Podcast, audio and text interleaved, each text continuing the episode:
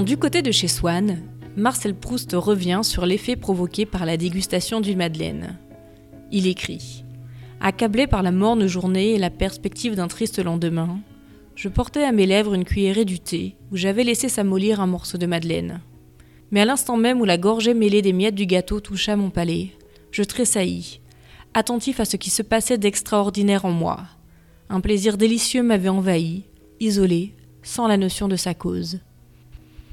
Nous avons tous nos propres madeleines.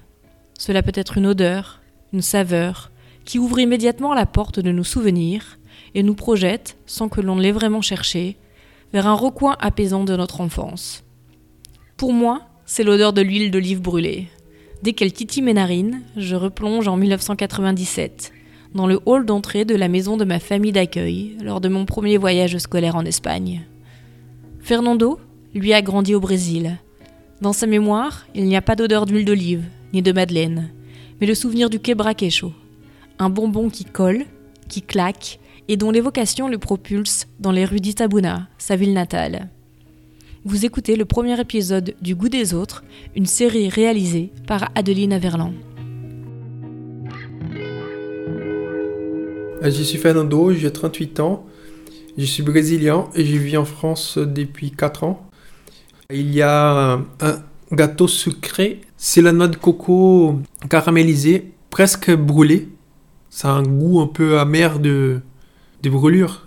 Ça fait un peu comme euh, les sucres brûlés de la crème brûlée. C'est presque euh, ambre. Qui s'appelle euh, quebra.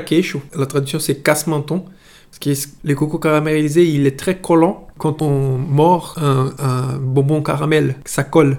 C'est ça, mais en puissance 10. Oui, c'est un vrai adhésif.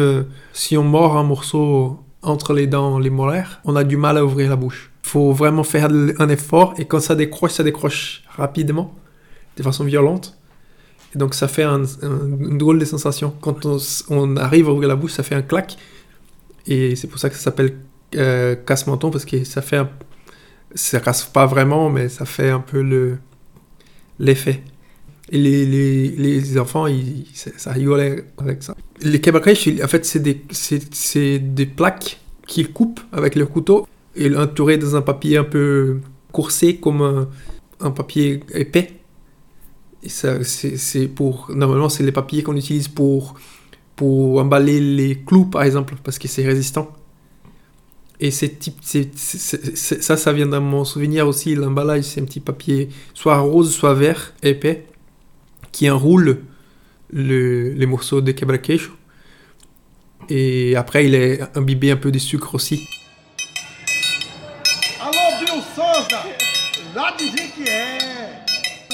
En fait, c'est des, des, messieurs, des messieurs qui passent avec un, une petite table pliante, en frappant en triangle dans la rue pour avertir de leur passage. Ils passaient l'après-midi normalement. C'était pas tous les jours parce que c'est vraiment des vendeurs itinérants qui allaient peut-être dans plusieurs quartiers. C'est les mêmes styles de activités que les, aiguiseurs de couteaux par exemple.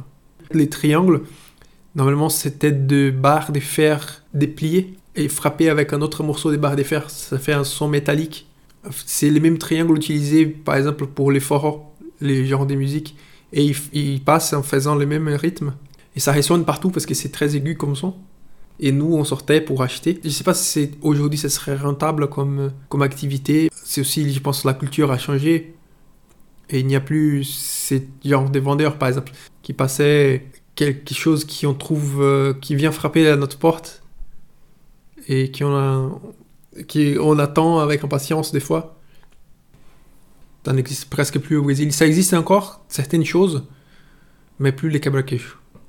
Et aussi le côté musical du monsieur, de, son, son triangle, avec son triangle à faire son, son rythme. Euh, il passait, il s'en allait. Parce que c'est ça, les quebraquejo, c'est pas que la nourriture, c'est pas que le dessert. C'est aussi tout, tout l'aura qui vient avec le monsieur et son triangle. Vous venez d'écouter le premier épisode du Goût des autres. Ce podcast est réalisé par Adeline Averland sur une musique de Fernando Coelho.